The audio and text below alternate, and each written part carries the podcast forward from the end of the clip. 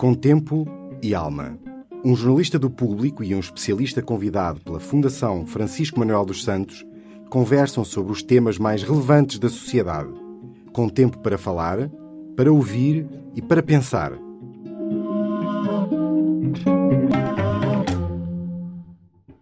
Eu sou Manuel Carvalho, jornalista do Público, e tenho aqui uh, para conversarmos sobre as autarquias locais, a governação local, a administração, a forma como as autarquias têm vindo a evoluir nos últimos anos. Uh, tenho aqui António Fernando Tavares, é professor associado com agregação na Universidade de Minho, onde é diretor de doutoramento em Ciências da Administração, é um especialista precisamente na área do governo local e da administração autárquica, é autor de vários livros, autor e coautor de vários livros, uh, um dos quais é uma enfim, uma referência sobre a reflexão do Estado em arte das autarquias em Portugal, que é uma obra publicada em 2015 eh, com o título A Reforma do Poder Local em Portugal. Sr. Professor, muito obrigado por ter vindo eh, aqui a esta conversa connosco. Em traços gerais, como é que avalia a governação das autarquias locais em Portugal?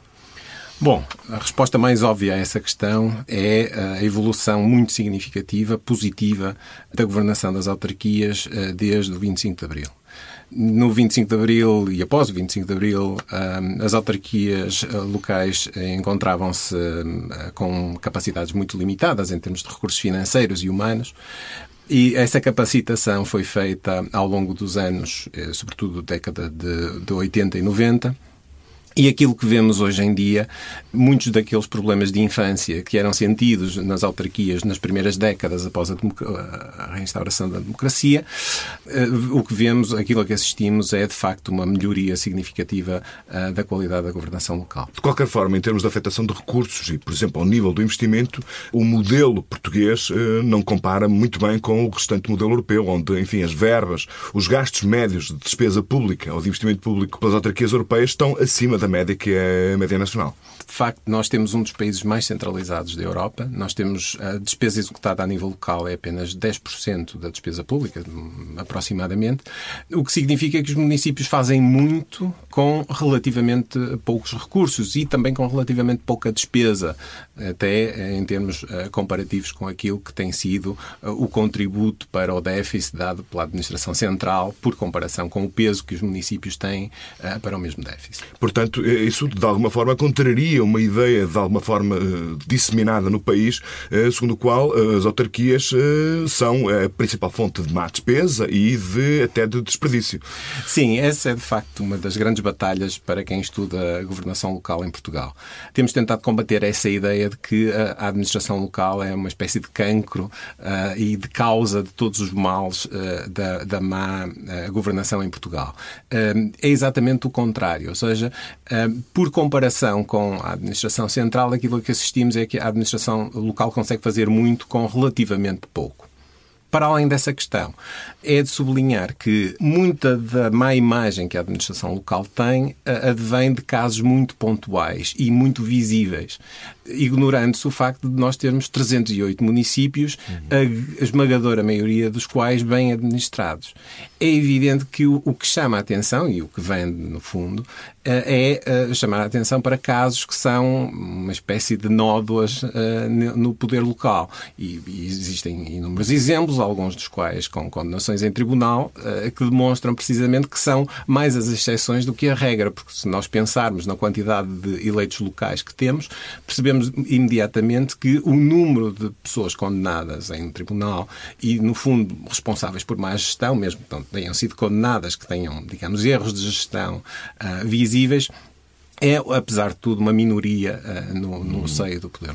Numa outra dimensão, no exercício da democracia, ou seja, eh, eh, para a ciência política, a, a democracia local é uma componente fundamental de um regime democrático e liberal. Do ponto de vista da relação do poder local com a cidadania, que avaliação é que faz? Ou seja, as autarquias têm sabido estimular o exercício e a participação democrática ou nem tanto? Como em muitos outros setores que podemos depois discutir, aquilo a que se assiste é uma grande diversidade. Ainda assim, eu devo sublinhar que um, apesar de nós termos municípios de pequena dimensão, existem por toda a Europa exemplos de países com municípios de microdimensão. Nós não temos nenhum município abaixo de mil habitantes, em termos de dimensão, o que por si só nos garante alguma qualidade, apesar de tudo, da democracia local. É evidente que a dimensão ideal para um município será entre 20 mil e 100 mil habitantes para garantir esse, esse, mínimo de pluralismo e, simultaneamente, depois também por razões económicas de performance, de. É por isso que o professor defenderia uh, um cenário de fusão de municípios que tivessem menos de 20 mil habitantes. Eu aí hesito, sou, por assim dizer, favorável à ideia de fusões uh, de freguesias. Uh, fui favorável à ideia de fusões de freguesias, na medida em que tínhamos freguesias de, de facto de dimensão absolutamente ridícula para aquilo que é um, o bom exercício do poder local. E essa reforma, bem ou mal feita, e ela pode ser contestada, ela não produziu grandes ganhos ao nível económico, mas pode ter produzido, de facto, alguns ganhos ao nível político, no sentido de haver mais listas, por exemplo, concorrentes às freguesias que foram alvo de fusão. Nos municípios eu tenho mais hesitação, eh, em parte porque existem razões históricas eh, que criaram identidades muito fortes nos municípios e depois porque eu, eu parece-me que as fusões, por comparação com aquilo que tem sido estudado, eh, em particular para o caso dinamarquês, que é um, um caso paradigmático na Europa, com fusões de 271 municípios, a Dinamarca passou em 2007 para 98 e essa, essa fusão tinha, havia expectativas de que a fusão produzisse ganho, grandes ganhos em termos económicos. Essa expectativa positiva saiu um pouco curada. Um, de facto, assistiram-se a algumas coisas que são mais típicas de países do Sul, mas às quais os países do Norte não estão incólumes. Por exemplo, muitos municípios aumentaram a despesa no ano anterior e no ano das fusões, na expectativa de receber incentivos económicos do Governo Central para essas fusões. E, portanto, de facto, muitos dos objetivos das fusões de municípios acabaram por sair um, gurados. No caso português, o que me parece é que os municípios têm, pelo menos neste momento, um instrumento uh, ao qual podem recorrer sem uh, passar pelo trauma da fusão, que é a cooperação intermunicipal. A que cooperação... é uma matéria na qual, enfim, os resultados, enfim, uh, tem havido vários esforços de vários governos no sentido de incentivar a associação dos municípios, que as comunidades intermunicipais estão, estão a isso, é uma realidade, mas de qualquer forma os resultados não são assim, não são propriamente auspiciosos. Não. Uh, embora uh, haja, mais uma vez, uma variação bastante grande entre comunidades intermunicipais no país. Mas, de facto, uh, em parte porque os municípios portugueses não estão habituados a trabalhar em rede, com algumas saudáveis exceções, em parte porque há um processo que envolve abdicar de poder a favor das comunidades intermunicipais. Ou seja, quando um, um, um executivo municipal transfere serviços para uh, a comunidade intermunicipal, está, de certo modo, a abdicar de algo que detém, uh, sobre o qual tem controle e pode decidir o que fazer sobre aquele serviço. No momento em que passa para a comunidade intermunicipal, a, a decisão passa a ser conjunta mas há ganhos, e isso está relativamente demonstrado até para países com dimensões uh, semelhantes ao nosso, que há ganhos uh, muito grandes a, a ser obtidos uh, por via da cooperação intermunicipal, sobretudo no âmbito de compras conjuntas e na definição de, de equipamentos, de infraestruturas, portanto, uhum. na escolha uhum. de onde localizar equipamentos e infraestruturas que podem servir uma população mais alargada do que aquela que constitui um único município. Um dos problemas não estará de algum déficit no desempenho das comunidades intermunicipais não será resultado da ausência de legitimidade política em quem governa, quem manda, eh, nos líderes das comunidades intermunicipais? É, essa é uma excelente questão e, e de facto, é um problema.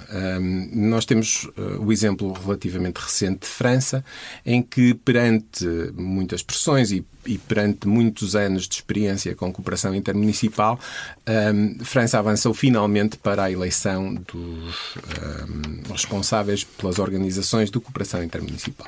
Nós em Portugal não temos ainda essa situação resolvida, plenamente resolvida, embora eu acho inevitável que se vá caminhar para isso.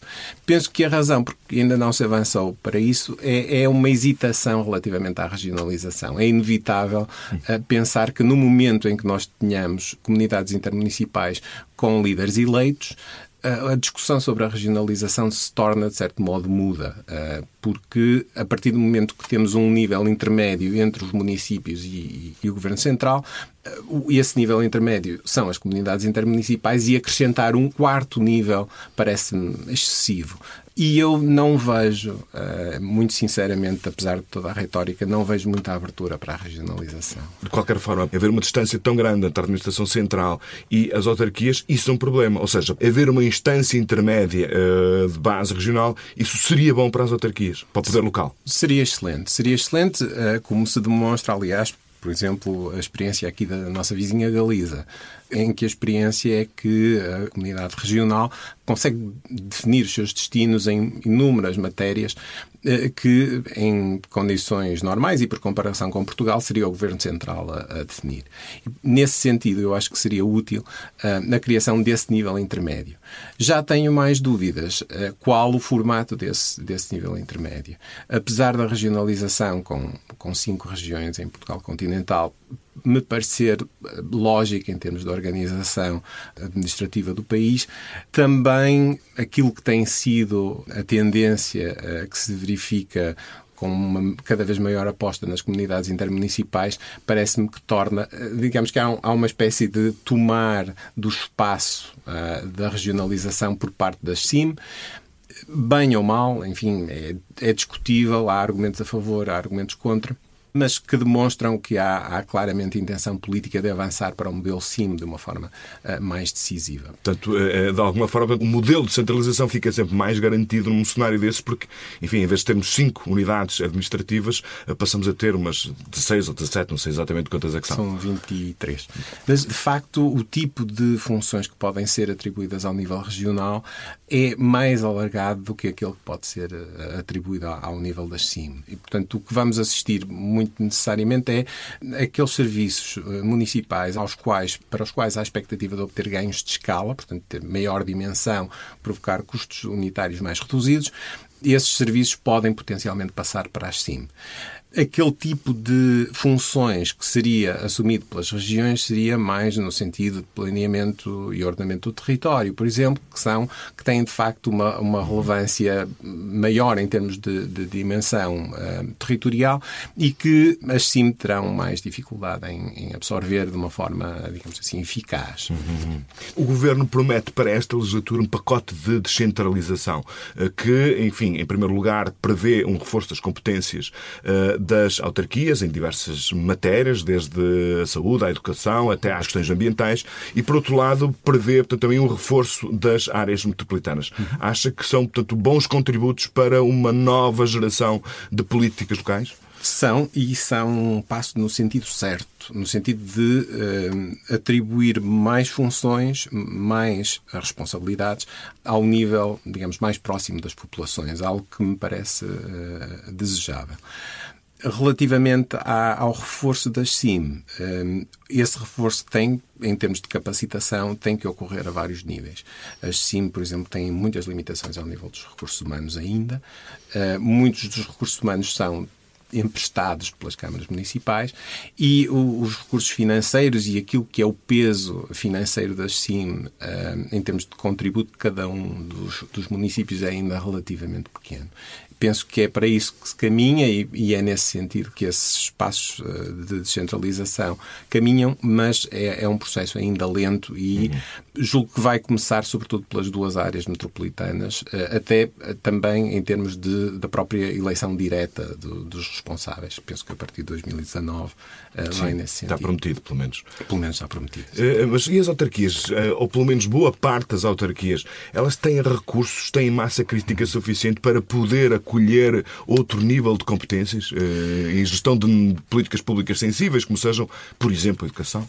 Pois, essa é uma excelente questão. Eh, as tentativas de descentralização, por exemplo, na área da educação, têm sido tentativas no sentido de tentativa e erro. Eh, em alguns municípios, essa descentralização foi relativamente absorvida pelos municípios, que aceitaram fazer contratos de cooperação ou acordos de cooperação com o Estado.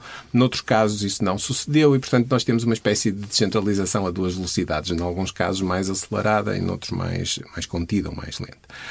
A questão em relação à, à, capacidade dos municípios é uma questão que se põe, que se justifica Como já disse, nós temos bastantes municípios com dimensões entre os mil e os cinco mil habitantes, esses terão, obviamente, muita dificuldade em absorver uh, estas competências de uma forma uh, a produzir serviços de forma eficaz. Uh, e é por isso que, em alguns casos, justifica a ideia de que alguns destes serviços podem ser prestados pela SIM uhum. em alternativa aos municípios. Uhum. Um dos ângulos de estudo da sua investigação académica tem sido na área da transparência. Portanto, na relação transparente que o poder local tem com eh, os seus cidadãos, com os seus eleitores. Em termos comparativos, eh, enfim, se é possível fazermos uma comparação eh, com casos que nos sejam similares, com outros municípios, nomeadamente europeus, em que ponto é que está o poder local nacional? Bom, a ideia era resolver alguns problemas que eram sentidos, até por nós, enquanto cidadãos, no contacto com as autarquias. Este tipo de questões levou-nos a desenvolver o Índice de Transparência Municipal, tendo em atenção que muita desta informação é, na verdade, ou deveria ser pública.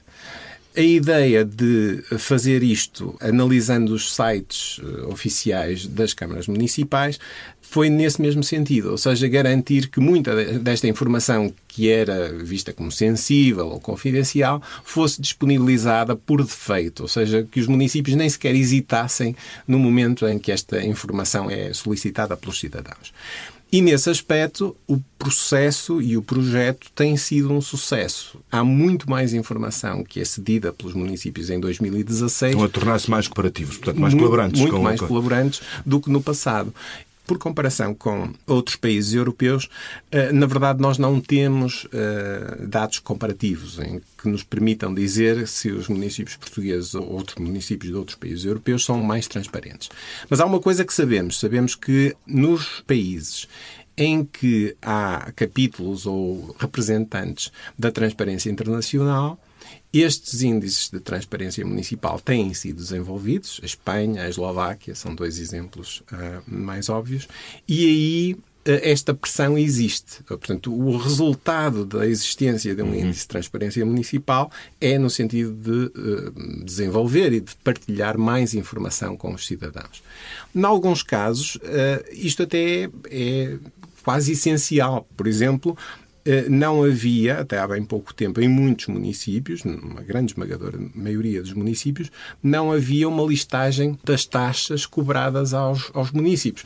Com esta ideia e com este projeto, conseguimos uh, tornar, de facto, muito mais serviços acessíveis e, e, informações acessíveis aos, aos municípios. A própria qualidade do serviço público melhorou. Professor, uma última pergunta. Depois de uma primeira geração de políticas municipais, naturalmente, obviamente, mais centradas naquilo que se pode considerar como a infraestrutura dura. No debate político criou-se a ideia de que é absolutamente urgente que as autarquias eh, entrem numa nova realidade das suas prioridades políticas mais uh, ancoradas na economia, no desenvolvimento, na qualidade de vida, etc.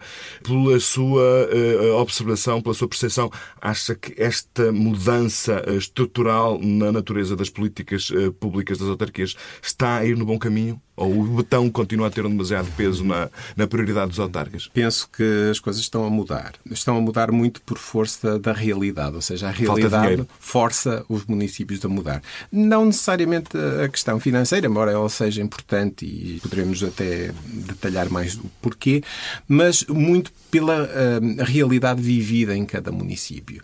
Uh, a visão de Lisboa é muito diferente, muitas vezes, da visão de outros municípios. Eu, eu não moro em Braga, moro num município de menor dimensão, Amares, com 18 mil habitantes. Com municípios com população com idade superior a 65 anos, que representa 35% da população, estes municípios têm muito pouco a fazer em alguns domínios que mencionou. Está tudo feito, portanto. Em relação à questão, de, digamos, da primeira geração de políticas, está tudo feito, de facto.